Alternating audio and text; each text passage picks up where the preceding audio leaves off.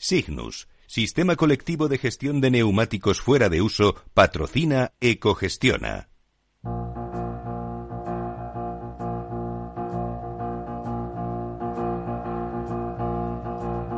Ecogestiona con Javier Martínez.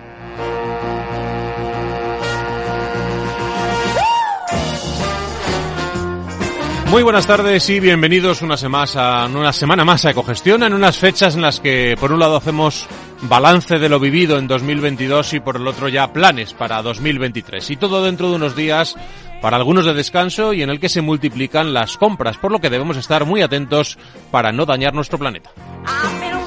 Vamos a empezar este último programa del año haciendo repaso a las noticias de energías renovables más destacadas del año 2022, un resumen que conoceremos con el periodista Antonio Barrero, redactor jefe de la revista Energías Renovables. Luego hablaremos eh, de algo de lo que se habla mucho en verano, pero poco ahora en invierno, los incendios. ¿Cuántas veces decimos eso de que se apagan en invierno? Pues conoceremos las 11 propuestas para lograrlo con el decano del Colegio de Montes, Eduardo Rojas.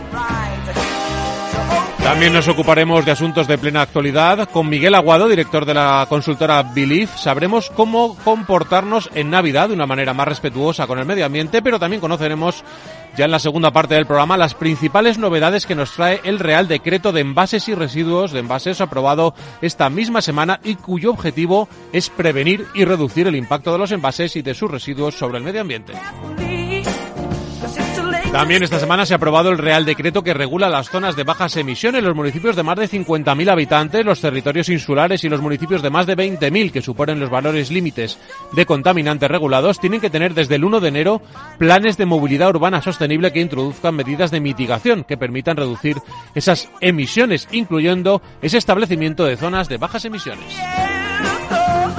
¿Estarán ya todos esos municipios eh, afectados preparados para estas eh, nuevas obligaciones? ¿Cómo va a afectar en el día a día a estos municipios y sus ciudadanos? Pues se lo vamos a preguntar todo a May López, directora de Desarrollo de Plataforma de Empresas por la Movilidad Sostenible.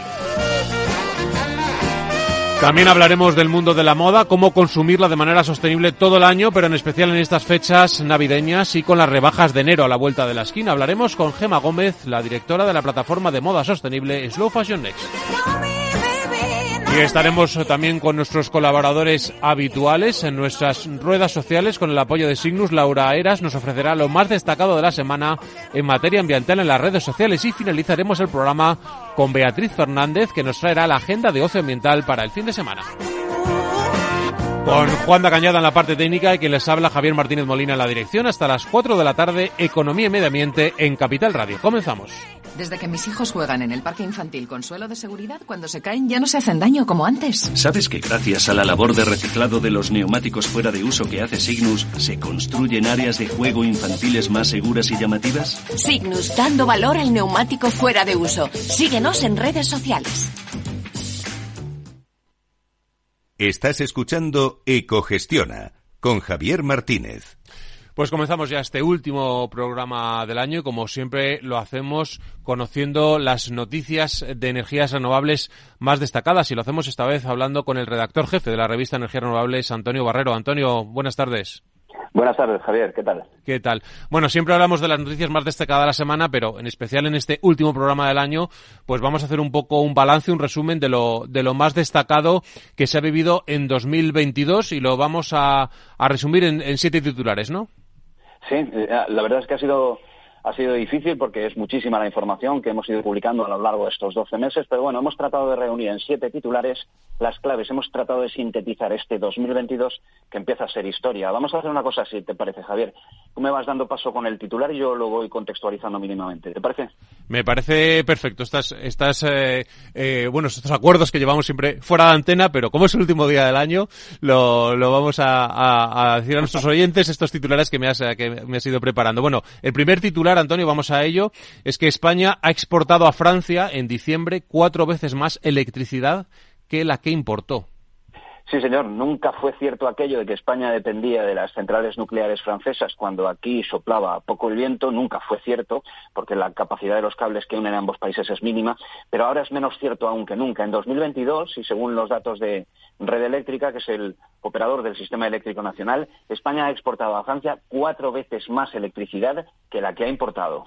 Segundo titular, la fotovoltaica es hoy casi un 90% más barata que hace 10 años.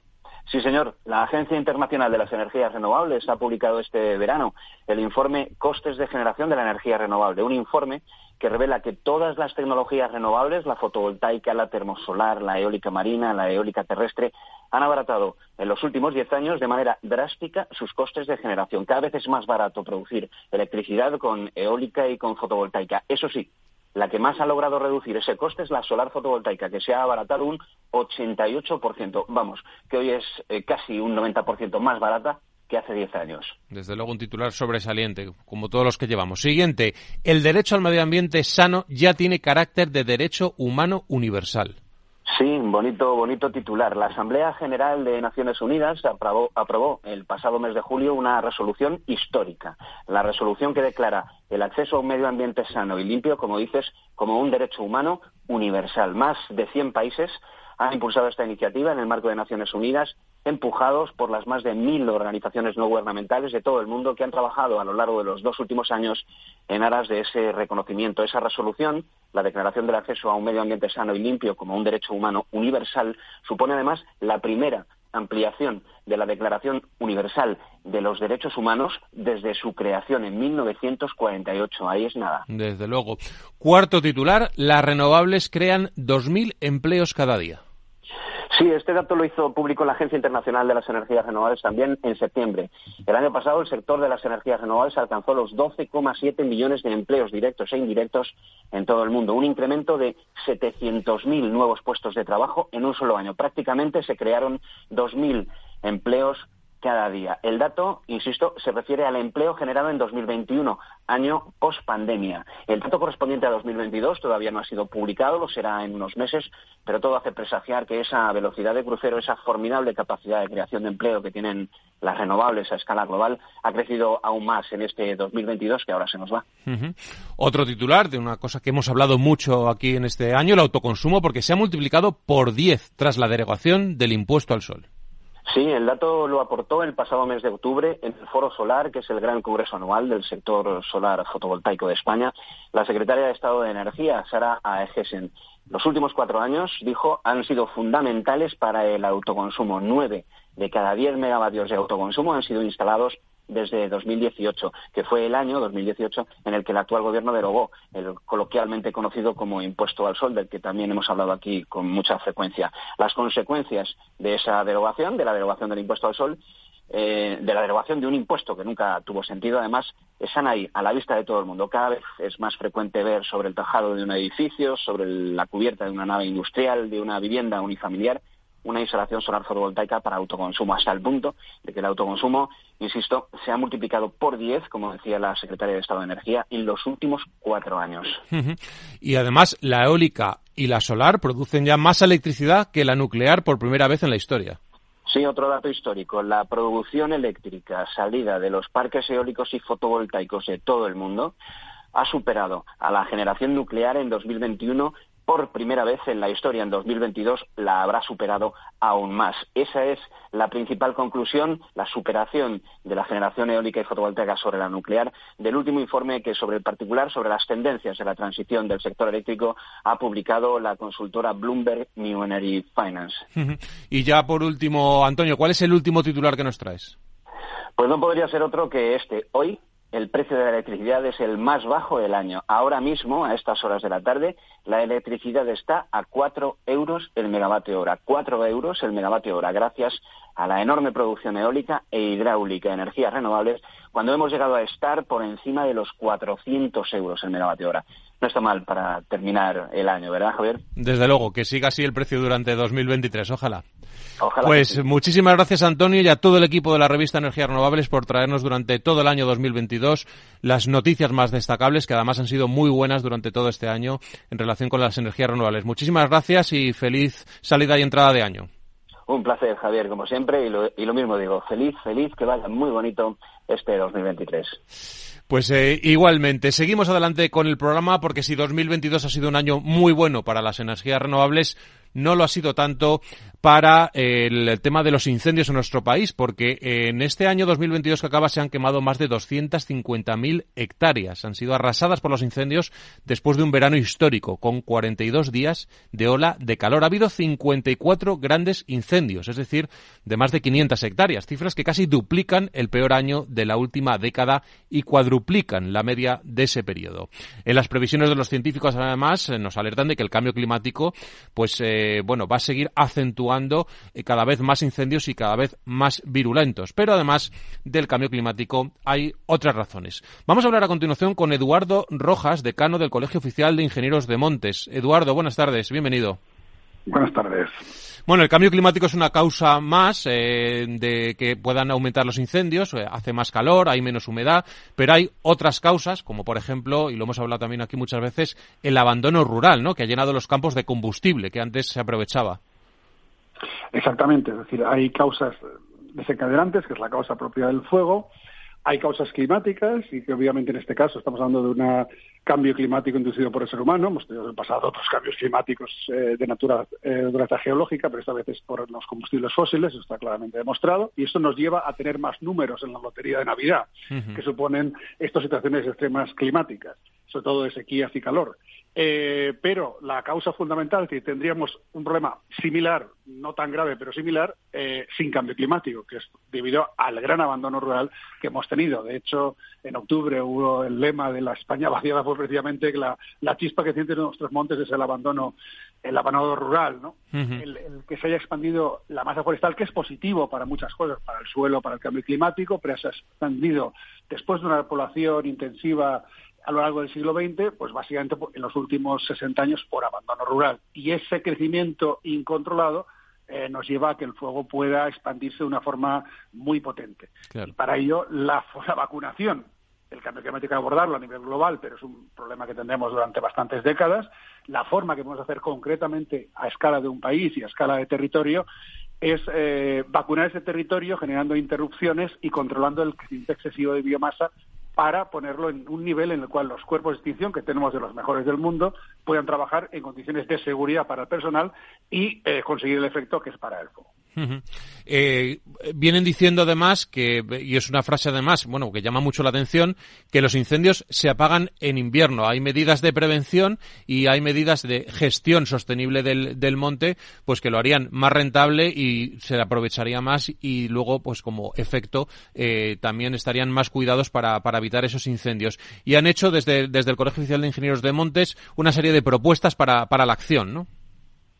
Sí, eh, correcto. Eh, en definitiva, estamos hablando aquí, igual que en otros eh, retos sociales, como en la sanidad, donde no todo es, digamos, el delivery, la aportación que hace el sector público de servicios sanitarios, sino también la salud de la ciudadanía, muy importante para reducir la presión sobre el sistema sanitario.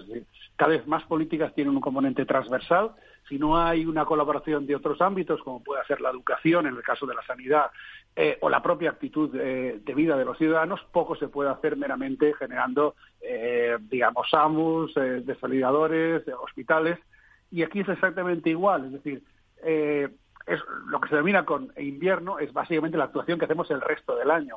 Cómo tenemos el estado del paciente nos va a generar nos va a generar una mayor predisposición a una situación crítica o una menor.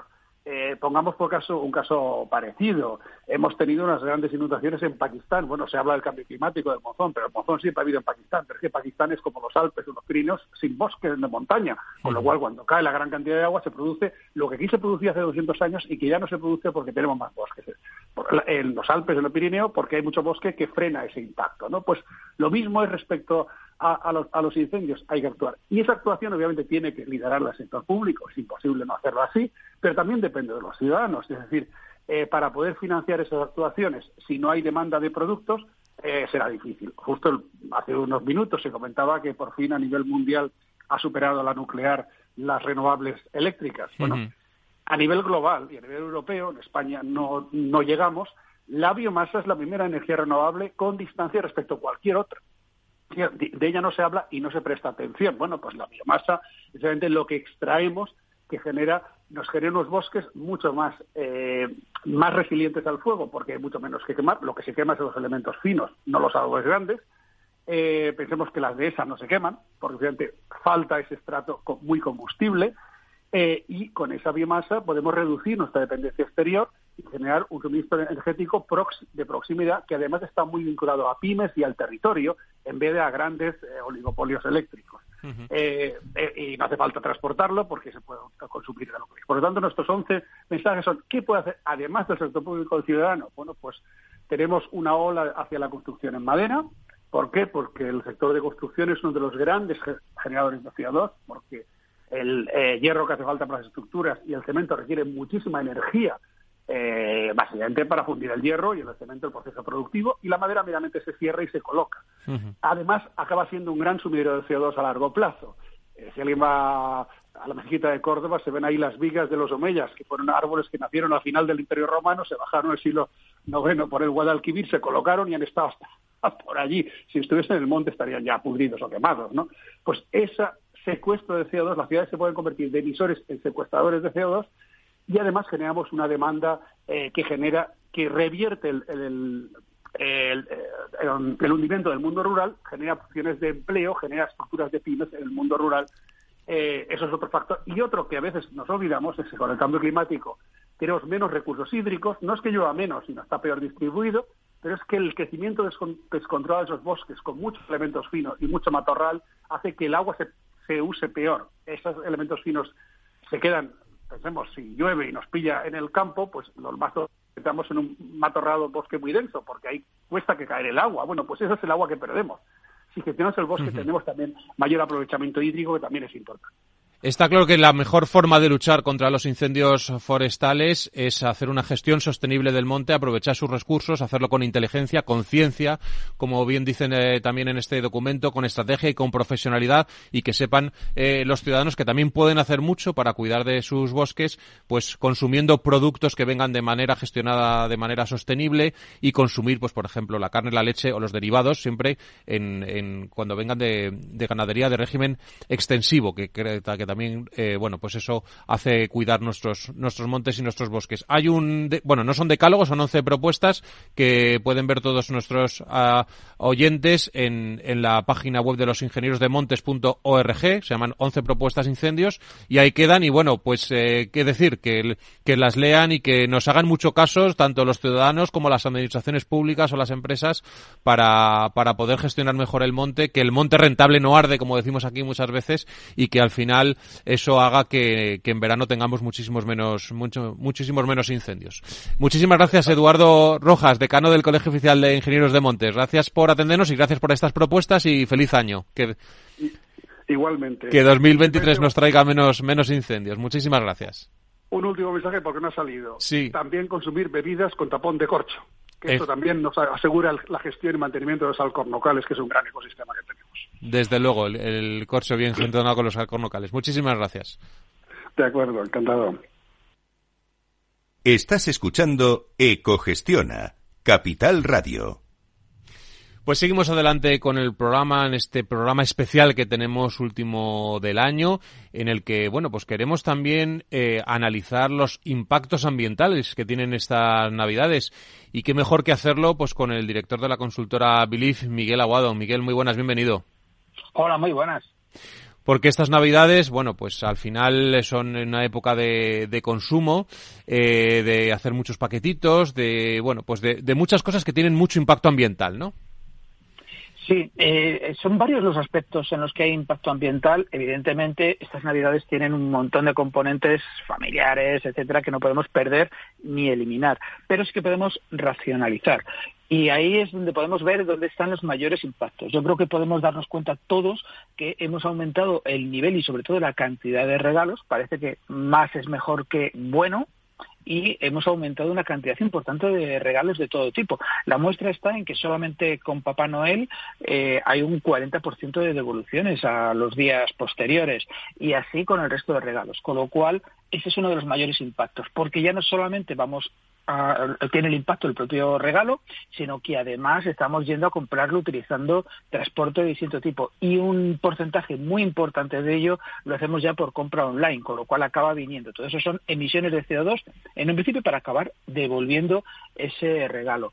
Has comentado eh, incluso el propio envoltorio. Yo hmm. creo que tenemos que recordar, yo recuerdo de mi infancia, que los regalos venían sin papel o al menos en mi casa, y yo creo que en una parte importante. Es verdad que quedan bonitos envueltos, pero tenemos muchas opciones. Tenemos opciones para reutilizar ese papel, ese envoltorio final que le hagamos, lo podemos hacer con estilo, con gusto. Mm, hay un montón de aplicaciones o de, opciones en Internet en las que podemos ver cómo hacerlo hasta con papel de periódico y queda bien. O sea que tenemos muchas opciones para reutilizar también, que es una forma de transmitir un mensaje.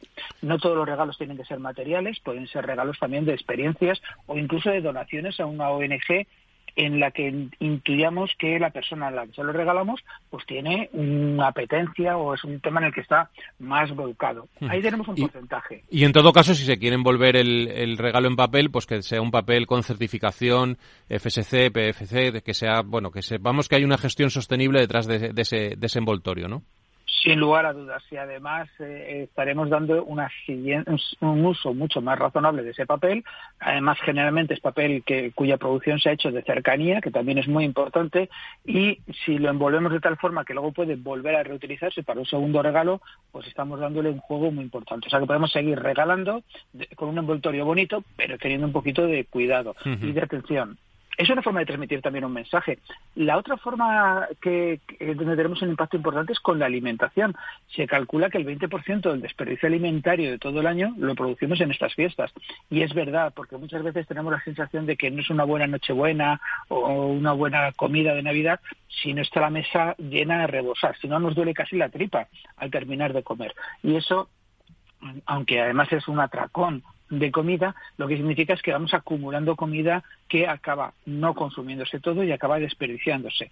Yo creo que tenemos que tener en cuenta que una cena es una cena, podemos ampliarla lógicamente por lo que es, los aperitivos están bien, eh, hay un montón de aspectos que podemos tener, pero que tenemos que tener también un criterio de sensatez, por no tirar la comida, aparte de porque nos ahorramos una parte importante. Ha subido la cesta de la compra y una forma buena de que no nos tenga tanto impacto es racionalizarlo, hacerlo con la cabeza.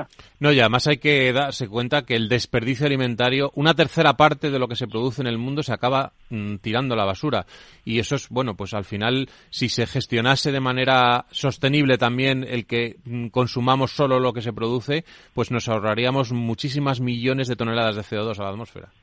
Claro, eso yo a veces lo, lo, planteo como que se produce con un gran consumo de agua, de energía, emisiones de CO2, como muy bien planteas, y no aporta ni una sola caloría a nada ni a nadie. Y además se convierte en un vertido. Eh, no tiene ningún sentido. Con lo cual, en el fondo es casi como casi siempre lo que tenemos que hacer es cuántos vamos a comer o vamos a cenar, eh, calcular un poco, si queremos un poquitín al alfa, sobre lo que vayamos a calcular, pero mesas llenas no significa buena gestión o una buena Navidad, sino buenas conversaciones, que sean agradables. Hay otros aspectos que no es simplemente que la mesa esté hasta arriba. Y ese desperdicio es importantísimo. Aparte de que éticamente no tiene ningún sentido que en este planeta una parte tiremos un tercio de la comida y otra parte ya quisiera tener ese tercio.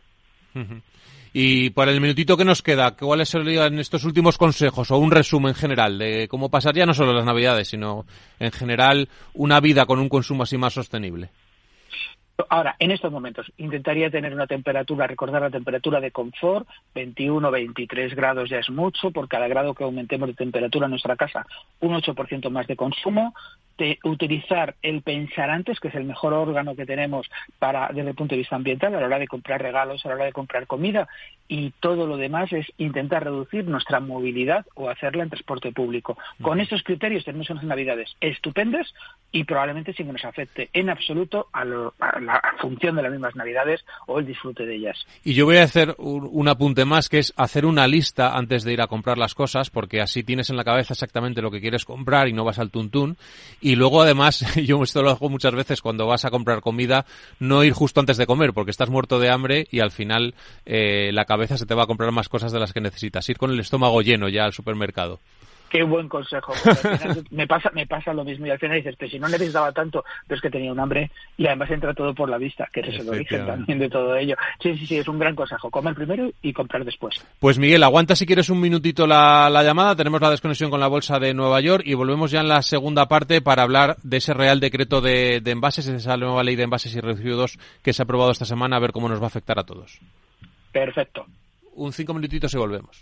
Capital Radio, la genuina radio económica.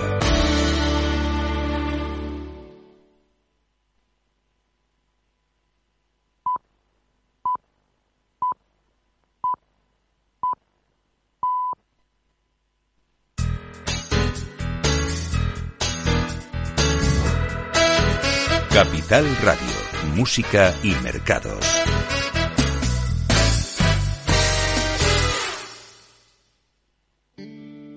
When your legs don't work like they used to before. And I can't sweep you off of your feet.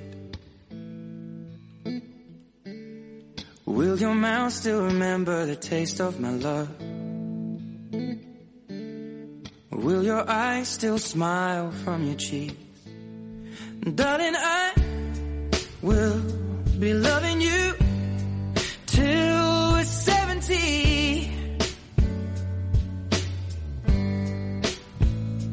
Baby,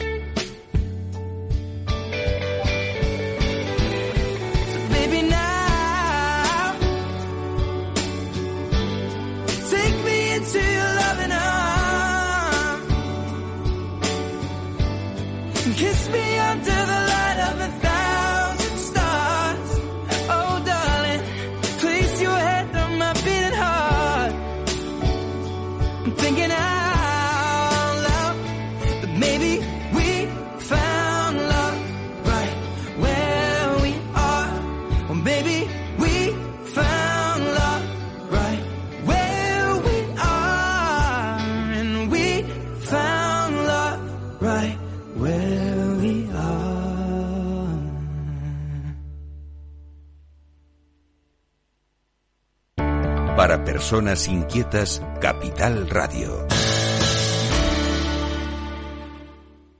Estás escuchando Ecogestiona con Javier Martínez. Pues continuamos ya con la segunda parte del programa en el que vamos a hablar eh, de cosas eh, de muy actualidad, porque esta misma semana, por ejemplo, eh, se ha aprobado el Real Decreto de Envases y Residuos de Envases que desarrolla el cumplimiento de la Ley de Residuos y Suelos Contaminados para una economía circular. Un objetivo que tiene este Real Decreto de Envases es precisamente la actualización del Real Decreto que tenía ya 20 años y prevenir y reducir el impacto de los envases y de sus residuos sobre el medio ambiente. Vamos a continuar hablando con el director de la consultora Bilif, Miguel Aguado, con el que estábamos antes de la desconexión. Miguel, ¿qué tal? Bienvenido de nuevo. Muy buenas, de nuevo. Bueno, un Real Decreto muy esperado porque al final eh, revisa con profundidad la actual normativa que estaba en vigor desde hace más de 20 años y establece nuevos objetivos y nuevas medidas concretas, siempre pensando en la, en la economía circular, ¿no?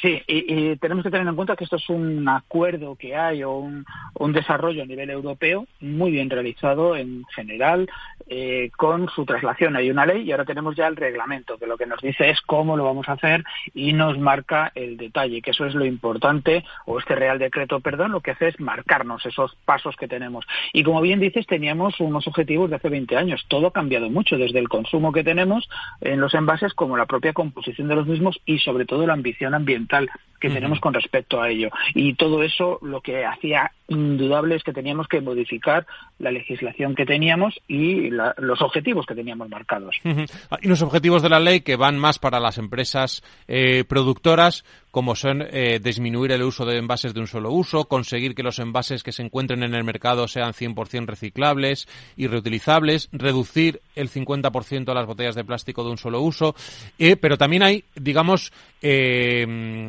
objetivos que, implican a los ciudadanos, porque, por ejemplo, eh, nosotros tenemos que estar, eh, digamos, con ese conocimiento de esta nueva ley para eh, eh, poder exigir eh, que los envases que podamos utilizar o comprar en un determinado momento sean reutilizables o exigir que haya más venta a granel, por ejemplo.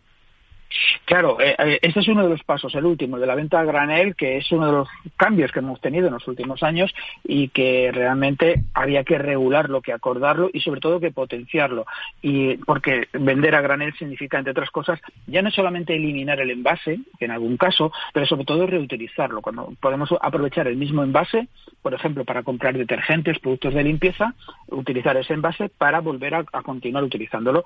Seguimos, que eso es lo importante, con o nos va a permitir que sigamos sabiendo la procedencia, la composición, porque tienen la obligación de llevar algún tipo de identificación, una pegatina, igual que si compráramos un producto nuevo, digamos, en una droguería, por ponernos al caso, pero el envase lo habríamos reutilizado. De cualquier forma, lo que marca este Real Decreto es además la propia composición. Elimina algunos elementos como de que, que podía tener algún nivel de toxicidad, como el bisfenol A, que siempre ha estado muy en, en, controversia, pues lo elimina de una parte importante, pero además obliga que primero la producción de los envases que vayamos a utilizar sean siempre o en la mayoría de los casos con materiales reutilizables o reciclables, que eso es importante. Hasta ahora uh -huh. estábamos dando un esfuerzo a que una vez que hemos usado un envase vaya, y eso es muy correcto, al contenedor amarillo para su reciclado, pero aquí ya hablamos desde el principio. Por eso se habla de para avanzar en la implantación de la economía circular, pensarlo desde el principio.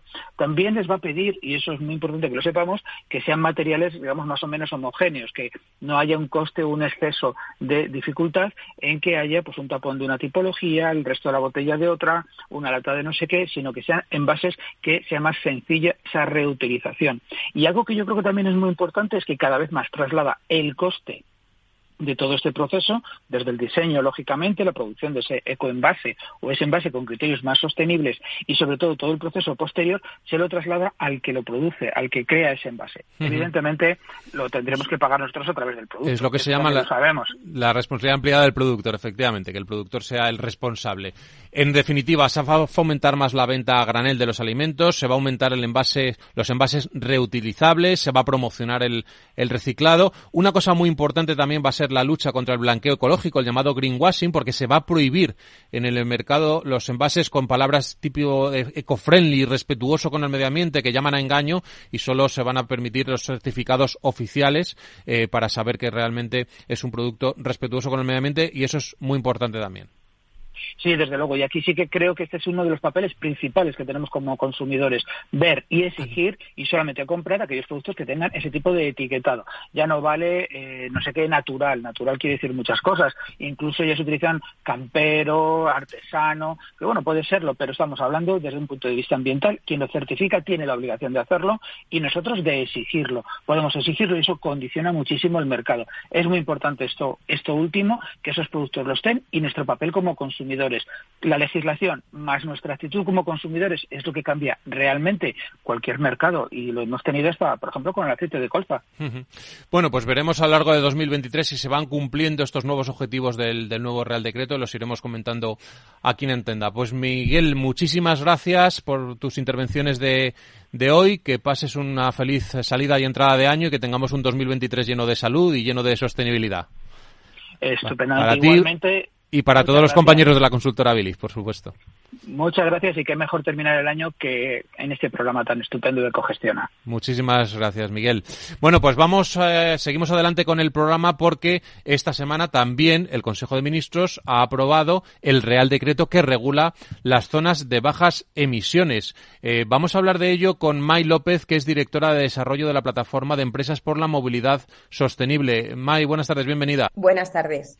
Bueno, esta, buenas tardes, eh, May. Em, un, Real Decreto que va a hacer que a partir del 1 de enero, en principio, los municipios españoles de más de 50.000 habitantes, aparte de los que tienen más de 20.000 y superen valores límites de contaminantes y los territorios insulares, eh, estén obligados a tener una zona de bajas emisiones. Eh, hay muchos municipios afectados, son muchos los que tienen más de, son más de 150, las ciudades que tienen más de 50.000 habitantes, y no sé si están todas preparadas ya. Efectivamente, más de 150, pero la realidad es que ni siquiera el 80% están todavía con esas zonas de bajas emisiones ya establecidas e implantadas. Luego queda un recorrido para este 2023 donde iremos viendo como incluso más de esas 150, porque en realidad el, el MITMA sacó unas ayudas y fueron 170 los municipios que optaron a esas ayudas, que, que tendrán que justificar también esas ayudas, por lo tanto probablemente veamos muchos más municipios estableciendo esas zonas de bajas emisiones para sobre todo mejorar la calidad del aire, el ruido y la calidad de vida de los ciudadanos. Claro, porque eh, precisamente para los ciudadanos eh, va a tener el, aire más limpio, pero si acotamos una zona de la ciudad eh, como zona de bajas emisiones, pero todos los coches o los vehículos particulares van al resto del municipio, pues al final contaminas más la otra. Entonces, no sé estas medidas qué desarrollo tienen y hacia dónde tienen que ir. Si, si tenemos que ir hacia municipios que sean zonas de bajas emisiones, el municipio entero al final. Bueno, una de las características que establece este, este Real Decreto es, es la medición. O sea, por primera vez vamos a tener esos indicadores y unos objetivos, claro, que tienen que ir en línea con los objetivos del PNIE, con los objetivos nacionales y europeos en temas de calidad del aire. Y esos objetivos se tienen que cumplir. Por lo tanto, aunque establezcamos medidas que hagan que esos indicadores aumenten en el entorno, evidentemente no se estarán cumpliendo los objetivos y también otro de los puntos que establece es que tienen que ser revisables. Por lo tanto, lo que tenemos claro es que con estas zonas de bajas emisiones la calidad del aire va a mejorar, porque si no tendrán que cambiarse las medidas que se estén haciendo, que establece unos mínimos para que cualquier municipio sepa cuáles son esos, eh, esas acciones que tiene que llevar a cabo para mejorar esa calidad del aire, que va en torno a fomentar esa movilidad activa, en torno a fomentar ese trasvase, a esa movilidad, a ese transporte eh, público, a ese transporte compartido, a minimizar el uso del vehículo privado, sobre todo el contaminante, y también a, incluso a, regular eh, o eh, gestionar de mejor forma también esa logística que también tiene un impacto en la ciudad. Porque entiendo que en las zonas de bajas emisiones eh, solo podrán entrar la carga y descarga, los residentes y los coches que sean de etiqueta cero o eco. ¿Cómo es exactamente la norma? quién va a entrar, cuándo va a entrar y cómo va a entrar, en realidad cada municipio va a ser el que lo defina. De hecho, eh, hay municipios y, la anterior ley de movilidad sostenible, que, se ha aprobado también recientemente, establece la posibilidad incluso de establecer una tasa para los accesos a las zonas de bajas emisiones. Luego habrá municipios que, eh, calendarizado, empezarán a decir qué vehículos, en base a tipología, en base a probablemente ese etiquetado de la DGT, empiecen a entrar o no, o empiecen a entrar solo en unos tramos horarios, o a partir de una fecha dejen de poder entrar aquellos más contaminantes. Ese calendario irá marcado por cada municipio siempre y cuando lo justifique en base a sus índices de calidad del aire y en base a eh, estudios que demuestren que efectivamente con esas medidas van a conseguir los objetivos. Pero aunque tenemos esos mínimos de qué es lo que se debe hacer en esas zonas de bajas emisiones, cada municipio luego podrá definir y calendarizar cuándo se accede, cómo se accede y quién puede acceder con su vehículo privado. Y una cosa, desde la plataforma de empresas por la movilidad sostenible, ¿cómo podéis ayudar a dar esta información a tanto a los municipios como a las empresas como a los ciudadanos? Bueno, eh, recomiendo a todos aquellos que tengan dudas que entren en zonas de emisiones, eh, zonas de bajas emisiones.com. Es una iniciativa que lanzamos en la Semana Europea de Movilidad junto con el MIRMA, junto con la DGT, junto con el CONAMA, junto con organizaciones que ya están ayudando a esas zonas de bajas emisiones, no solo a nivel nacional, sino también internacional, como Bosch, eh, o, organizaciones que tienen algo que hacer y que decir en esas zonas de bajas emisiones, como Decathlon, como Tema Ingeniería, como eh, NACEX, pero bueno, son ya más de, de 30 organizaciones las que están poniendo casos de éxito y ayuntamientos para inspirar a otras organizaciones y a otros municipios a ver qué es lo que se puede hacer en temas de zonas de bajas emisiones. Al final, es muy poco el tiempo que tenemos.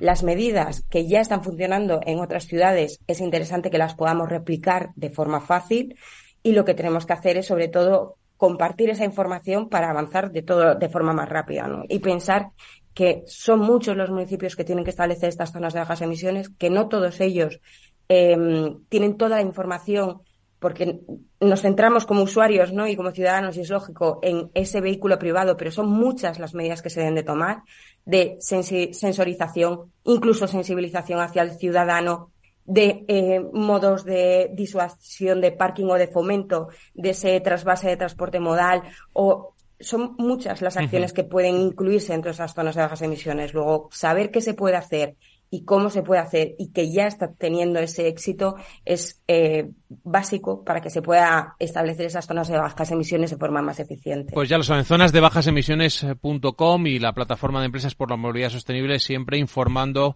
eh, con toda la actualidad de las medidas y de todos los procesos que hay que tomar para, para conseguir ya no solo zonas de bajas emisiones, sino ciudades de bajas emisiones en general, que es nuestro deseo para, para los próximos años. Pues muchísimas gracias, May López, directora de desarrollo de la plataforma de empresas por la movilidad sostenible. Gracias por atendernos y que tengamos un 2023 llenos de movilidad sostenible.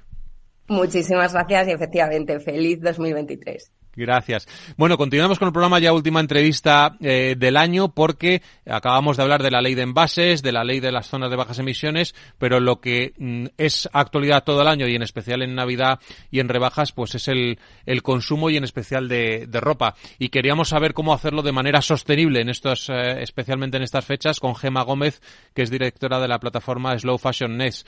Eh, Gema, bienvenida. Hola Javier, buenos días.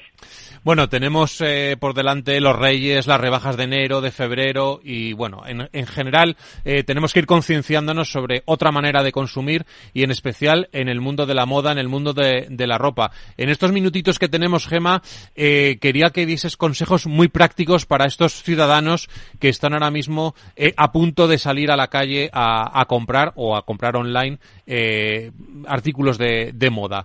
Gema, dentro del mundo de la moda sostenible creo que afortunadamente cada vez hay más opciones y queremos, bueno, pues saber un poquito dónde ir, qué preguntar y cómo comprar. Bueno, yo lo primero que, diría, ¿no? Como, como tú estabas sugiriendo, Eh, lo primero que diría es, eh, vamos a mirar nuestros armarios, ¿no? O también ponernos en la cabeza de las personas a las que les queremos hacer esos regalos, ¿no? Porque muchas veces, es verdad, la ropa es fácil, se compra encima, eh, muchas veces el modelo fast fashion nos da opciones muy, muy baratas, ¿no? Que casi quedamos bien y no tenemos casi que, invertir dinero. Pero eso al final es un gran coste para el planeta, pues porque estamos generando, o sea, tenemos los armarios llenos de ropa, los vertederos llenos de ropa, que de esto se habla menos, bueno, ahora ya un poquito, un poquito más, ¿no?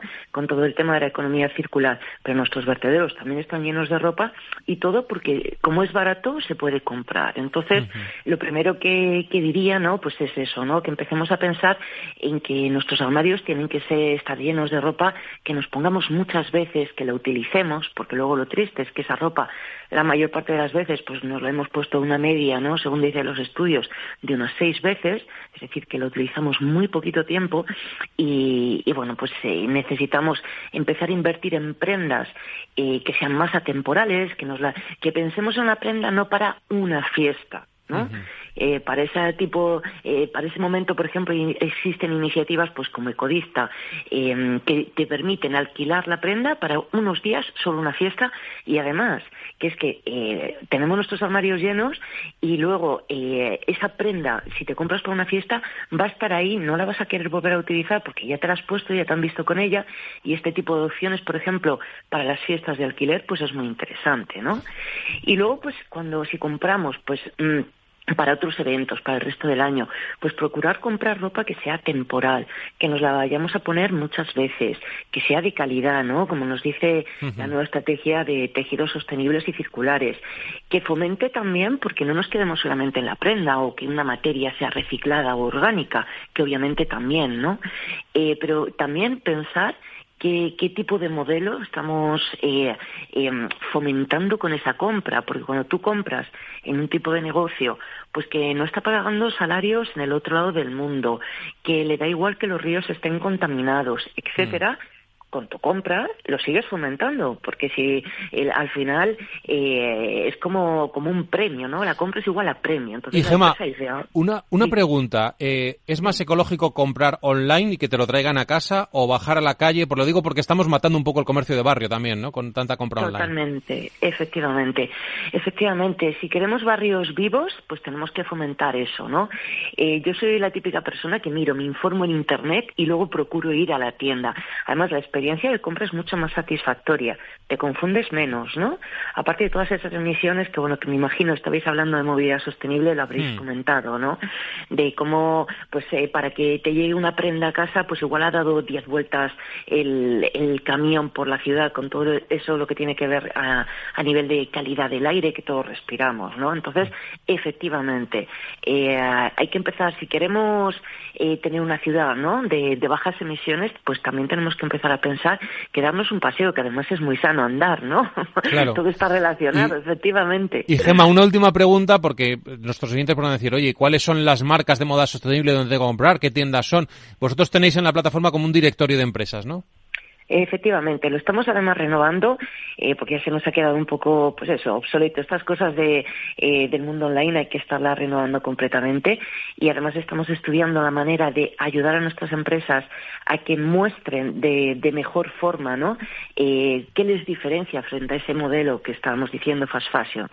Y, y si es modaimpactopositivo.com y bueno, pues además en febrero, lo que digo, febrero-marzo tendremos una gran, eh, una gran renovación y, y, creo que va a ser muy útil para, para todo el mundo justamente pues ver eso, qué tipo de modelo de negocio están fomentando. Modaimpactopositivo.com. Muchísimas gracias, Gemma Gómez. Se nos acaba el tiempo, pero hablaremos en 2023 de moda sostenible, por supuesto. Y ya lo saben todos, concienciación, mirar lo que hay en los armarios antes de comprar, por saber si se necesita o no, y luego pues tener en cuenta todos los criterios ambientales a la hora de comprar esa, esa ropa.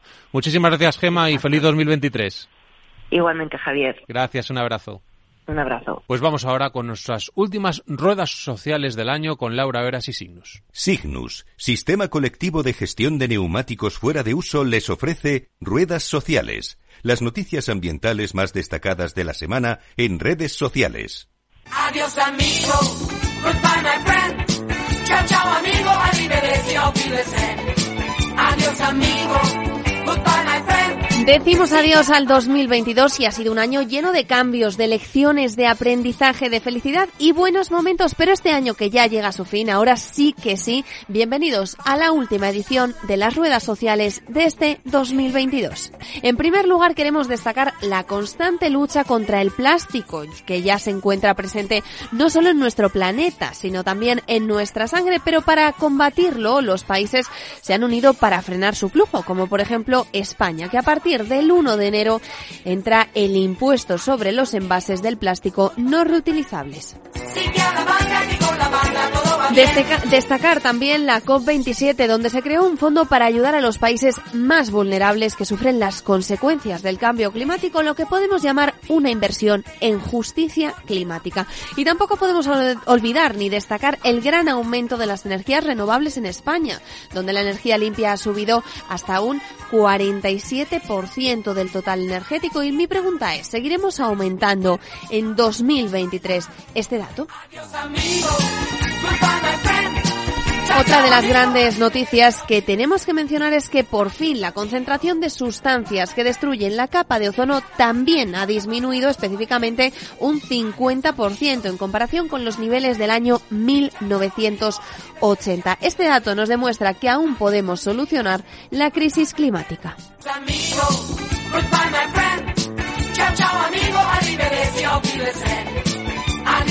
Y ahora sí, la última edición de 2022 de nuestras ruedas sociales ha llegado a su fin, pero no, no podemos irnos sin desearnos una feliz Navidad, una feliz entrada y salida de año 2023 y desearos a todos vosotros, nuestros oyentes, un año lleno de salud, sostenibilidad y éxito, rodeándonos de las personas que más queremos. Feliz 2023.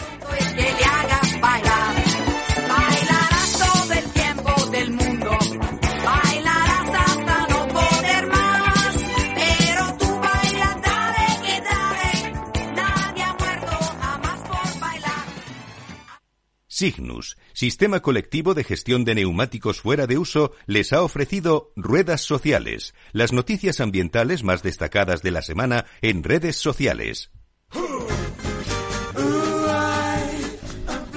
Pues damos paso ya a Beatriz Fernández para que nos cuente la agenda de ocio mental para este último fin de semana del año y los primeros días de 2023. Beatriz, buenas tardes. Buenas tardes, Javier. Pues cuéntanos, ¿qué tenemos para estos días tan especiales?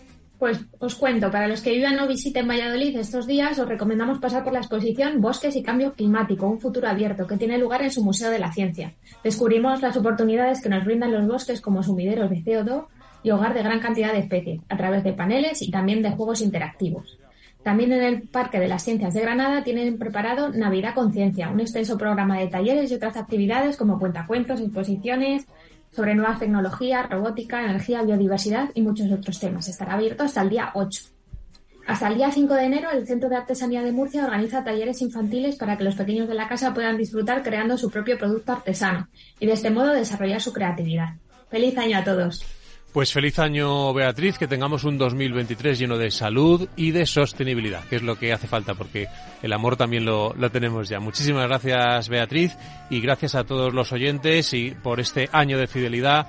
Gracias también a Capital Radio por estar aquí acogiéndonos, eh, en especial en la parte técnica a Mickey Gray, que me ha acompañado durante todo el año también, a Signus, nuestro patrocinador, y como saben, siempre tenemos el email info arroba para cualquier comentario o sugerencia y estamos en Facebook, en Twitter con la cuenta arroba cogestiona y se nos puede escuchar en Spotify, en iVoox o en la web radiocogestiona.com.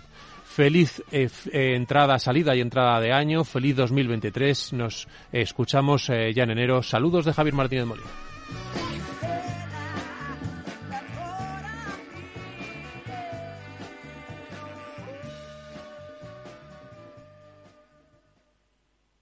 Signus Sistema Colectivo de Gestión de Neumáticos Fuera de Uso ha patrocinado Ecogestiona. Todos los lunes de 11 a 12 de la mañana en Capital Radio tienes una cita con Rock and Talent. Un programa diferente que combina el talento con las canciones de rock más inspiradoras. De la mano de Paloma Orozco conocerás gente emprendedora, las startups más novedosas y las ideas más originales del mundo de la gestión. Rock and Talent. Los lunes nunca fueron tan sorprendentes.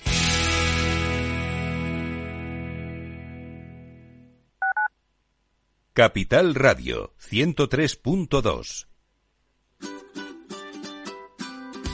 Mesa y Descanso es el programa donde Mar Romero te acerca cada fin de semana los mejores productos, te invita a disfrutar de los buenos vinos de cada denominación de origen y a conocer restaurantes y lugares de ocio con un encanto especial.